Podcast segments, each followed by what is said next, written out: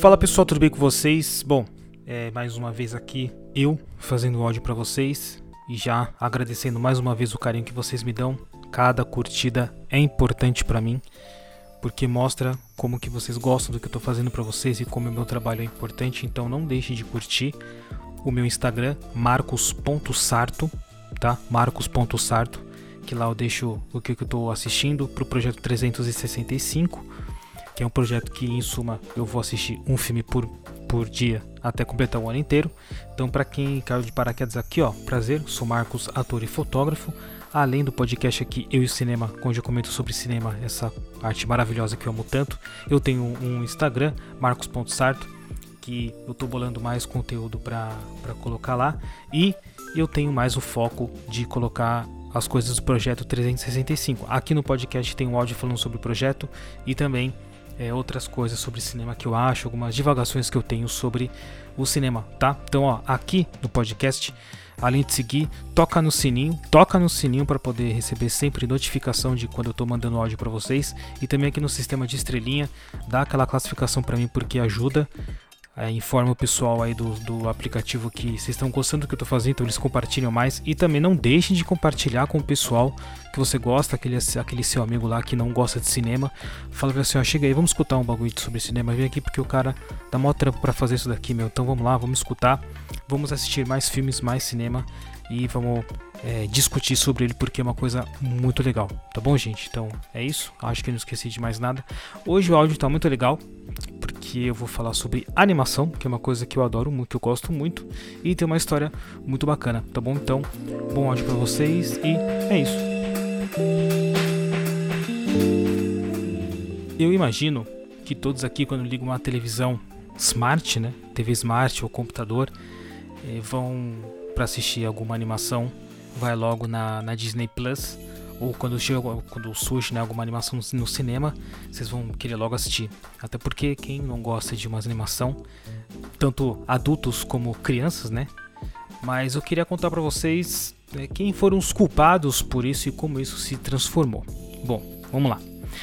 Bem antes, bem antes né, da invenção do aparelho, de, do, do aparelho cinematógrafo dos irmãos Lumière, lá em 1892, o francês Charles Émile Reynaud, espero que seja certo, apresentou os primeiros filmes animados. Um bom, um bon noc, Le Clon et ses chiens e Pauvre Pierrot. Espero que essas, esses nomes estarão todos na descrição do podcast, é lógico, porque meu francês é uma porcaria e eu acho que quem fala francês deve estar falando, meu, mas que porcaria que esse moleque está falando. Mas beleza. Bom, ele batizou esse sistema né, de, de, de mostra como teatro ótico. Mas no início do século XX, os irmãos Lumière veio com o cinematógrafo e o coitado do Raymond, ele foi esquecido, esquecido completamente. E aí, ele transtornado e muito chateado, ele jogou muita coisa que ele fez no Rio Sena. Então, quem tiver na França aí, ó, se tiver pelo Rio Sena ver alguma coisa, algum desenho, algum, alguma peça de aparelho, pode ser dele, hein? E em 1918 ele foi internado para doentes mentais, infelizmente. Aí depois de vários trabalhos de descobertas importantes para animação, inclusive stop motion, né, que foi que é um sistema muito utilizado e quem utiliza hoje em dia é o Tim Burton. Inclusive o filme A Noiva Cadáver foi feita em stop motion. O que é stop motion? No, no, caso do Tim Burton, ele fez bonecos dos personagens, ele montou o boneco, tirou uma foto, arrumou o boneco, tirou outra foto, boneco, outra foto. Para ele, porque ele vai pegar essas fotos, vai colocar todos na sequência do programa e aí vai, vai a foto vai ter movimento. Esse que basicamente é o stop motion. Bom, depois de, dessas várias descobertas, o cartunista Winsor McKay ele é tido como o primeiro grande sucesso de grande público na área de animação e até vale a pena ver os trabalhos dele como é, How a Mosquito Operates de, de 1912 e Get the Dinosaur de 1914. Também vou colocar aqui para vocês no, no, na descrição para vocês verem. O público gostou tanto desses desenhos que o Winsor foi convidado para trabalhar na International Film Service para fazer algumas animações de tirinhas de jornal na época. E em 1919, já já na Paramount, o Gato Félix foi criado. Sim, o Gato Félix. Para quem eu, eu assistia esse desenho, passava na, eu nem lembro já é que passava, não sei se era na Record, na SBT, mas o Gato Félix era um gato muito curioso, ele também pregava, ele, ele, o rabo dele fazia ponto de interrogação, enfim, era bem bem legal o desenho. E que desde 2014 os direitos do Gato Félix estão com a DreamWorks, que daqui a pouco a gente vai ver sobre a DreamWorks. Aí lá por 29 e 30, lá entre 29 e 30, outros personagens importantíssimos foram criados como o marinheiro Popeye, né? E a sensual Betty Boop. Então você vê aí, o Popeye e a Betty Boop foram criados nessa época. E a Betty Boop, eu assisti, eu assisti poucos desenhos, mas assim, basicamente ela entrando no lugar, ultra sensual, rebolando, e a roupa dela super curta. O papai também é aquele cara que, como inclusive minha mãe, né, desde cedo tentava falar, falava pra eu comer legume vegetal, nunca dava a mínima. Falava assim, ó, come espinafre porque você vai ficar forte que nem o papai. Come espinafre porque você ia ficar forte que nem o papai. Eu nunca fiquei forte, eu nunca gostei de espinafre, e eu acho que eu nunca vou gostar de espinafre. Eu acho que eu como só porque né? Se fizesse um, um creme de espinafre, aí eu gosto porque vai ter outro gosto, né? Mas enfim, o Popeye é aquele cara fortão que, que salvava Olivia, do Brutus, enfim. É aquela coisa ultra, ultra machista, né? Se eu estiver errado, por favor, pode, pode escrever aí. Mas é, né? É, meu olhar hoje sobre isso. E aí, entre 29 e 30, esses personagens foram criados, mas aí, aí vem uma revolução que isso vai perdurar até hoje. Em 1923, nossos queridos Roy e querido Walter, grande Walt Disney, Walt Disney fundam a Disney Brothers. A revolução chegou no ramo da animação e do cinema. É... Só que tem uma coisinha, por um erro de ou administrativo ou de atenção, eles faziam alguns desenhos, alguma, alguns personagens para a Universal e eles simplesmente não registraram esses personagens, né? Não registraram. E aí ficou tudo para a Universal. A Universal falou assim: ó, toma seus trouxas, vocês não vão ganhar nada porque não registraram. E os caras falaram, e aí, o que, que eu vou fazer, velho? O que, que a gente vai fazer pra, né, reerguer a empresa? Isso nem existia parque, hein? Nem existia parque, era bem antigão. Aí eles bolaram um tal de Mickey. Sim, o Mickey Mouse. O Mickey Mouse foi fundado para poder né, segurar as pontas da empresa e eles lançaram eles lançaram o desenho O Avião do Mickey e aí mais tarde veio o Pateta, veio o Pato Donald, enfim, veio outros outros personagens que são famosos até hoje que tem ah, tem tem, uma, tem um canal da Disney, né? Então, que, tem, que leva o nome do Mickey, se eu não me engano. Mas aí, a Disney foi responsável pelo primeiro longa sonoro de animação. Primeiro longa sonoro de animação, hein? A Branca de Neve e os Sete Anões, que a gente conhece super bem, né? E a produção foi de 4 anos e de milhões, milhões, milhões de dólares. Que é uma coisa que eles estavam ultra é, tensos, não sabia se ia dar certo, não sabia se se o pessoal ia gostar, até porque criança naquela época não para. Criança hoje em dia não para muito quieto, né? Para muito quieto porque, porque, se, porque dá um celular, dá, coloca no YouTube lá os desenhos pra assistir, mas na época não tinha isso. Então imagina, você na, nessa década de 30, de 29 e 30, sendo que ah, o que mais pegava era, era o rádio, né? Rádio um pouco de televisão, mas a rede de televisão vai ter uma importância muito mais para frente.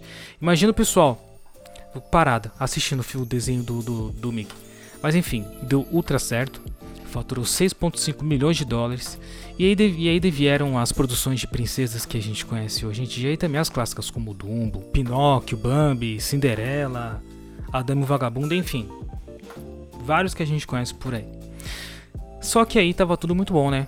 Tava tudo muito bom, tudo muito bem, mas aí chegaram duas pessoas que abalaram todo o sistema da Disney e fundaram a Pixar e a DreamWorks. A DreamWorks aqui. E quem são esses fundadores?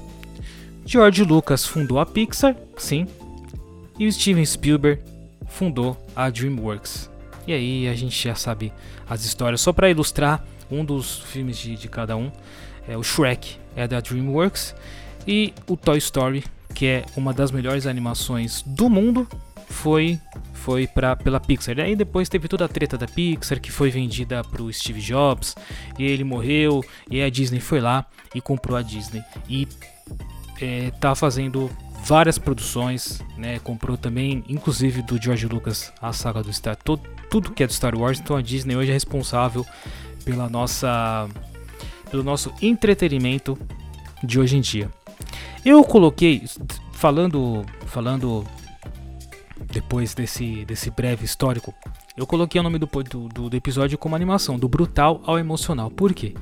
Porque a gente viu de toda essa história, de toda essa essa, essa animação que mostrava o lado mais bruto do, do ser humano, mais. É, como eu posso falar, mais malandro do ser humano. Inclusive, um dos meus desenhos favoritos é o Tom e Jerry e também o Pica-Pau. Pica-Pau é um cara malandrão que sempre quer levar vantagem em tudo. A gente teve os casos da Betty Boop e do Popeye, que, que tem essa coisa do, do, sensual da mulher que ele queria mostrar, que essa questão do, do, do, homem salvar a mulher que supostamente indefesa no Popeye. E hoje em dia a gente tem temas ultra, ultra emocionais nos filmes, que tem vários significados e também uma, uma representatividade das mulheres muito maior do que, do que antes. Né? o caso da Mulan, é o caso da Raya que eu assisti ultimamente. É, várias animações que a gente pode ver aí que tem várias protagonistas, mulheres inclusive. E o mundo mudou, né? Então a gente tem que ter um pouco disso também. Nos filmes a gente também vê uma representatividade maior é, das mulheres e eu acho que é isso. É a, eu imagino, inclusive tem uma coisa que eu gostaria de estudar que é, não sei se a arte influencia o homem ou o homem influencia a arte, né? Esse jogo que cabe muito bem na, na, na, na, animação. E antes da Raya, o último filme que, que, de animação que eu assisti foi do Lightyear, do Buzz Lightyear. Que eu pensei, ah, meu, deve ser uma porcaria, mano. Mas nada, cara. É um puta filme legal, um puta filme de reflexão. De que tudo bem, né, a gente errar, a gente fracassar, a gente só não pode ficar preso nisso porque senão a gente não vive. Eles pegam muito nessa, nessa questão do erro, por que, que a gente errou, a gente errou, então por, por isso que as coisas estão tão, tão mal assim na, na nossa vida. Enfim, só assistindo o filme para ver por que, que ele se queixa tanto assim. E é isso. É, a animação é uma ótima forma de você é, ter reflexão sobre as coisas, de você se divertir, de você se imergir em outro tipo de, de, de características de filme. Enfim, o cinema ele é infinito. E se você quiser também ler as crianças é, são mais que convida. Olha que engraçado. Primeiramente a, o, o, o cinema de animação é, é, pelo que eu quando eu fiz a pesquisa é, eu acho que eu nunca deixaria meus filhos assistir é, desenho antigamente, quer dizer, na verdade até mostraria, né? Eu até tenho uns pica-pau aqui baixado no meu, no meu computador porque eu queria mostrar, eu quero mostrar para eles o, o, que que era desenho na época, mas, né? É, vamos tentar mostrar outras coisas para os nossos filhos e também vamos tentar assistir outras coisas que engrandeçam a nossa mente e a nossa pessoa. Tá bom, gente? Então é isso. Espero que eu tenha falado para vocês o máximo que eu consegui. Eu tirei todos esses, todas essas informações do filme A História do Cinema para quem tem pressa, do Celso Sabadim, da editora Valentina. É muito bom. Do, do, uh, o nome do, do, livro é A História do Cinema para quem tem pressa, dos Irmãos Lumière ao século XXI em 200 páginas. É muito legal. Eu quero trazer mais conteúdo para cá sobre esse livro, sobre movimentos, sobre coisas que, que eu achei interessante falar. E é isso, gente. Para quem gostou do podcast, dá uma curtida, classifica aqui no, no sistema de classificação das estrelas, toca o sininho, toca o sininho para você receber notificação. Curta o Instagram, marcos.sarto, e vamos conversar sobre cinema, vamos conversar sobre essa arte maravilhosa que eu amo tanto. E se eu cometi alguma gafe aqui, se eu falei alguma porcaria, não, não existe em escrever, porque estamos aqui para melhorar, certo? Servimos bem para servir sempre, tá bom? Então, muito obrigado pela atenção de vocês, muito obrigado pela paciência, muito obrigado pelo carinho e tchau!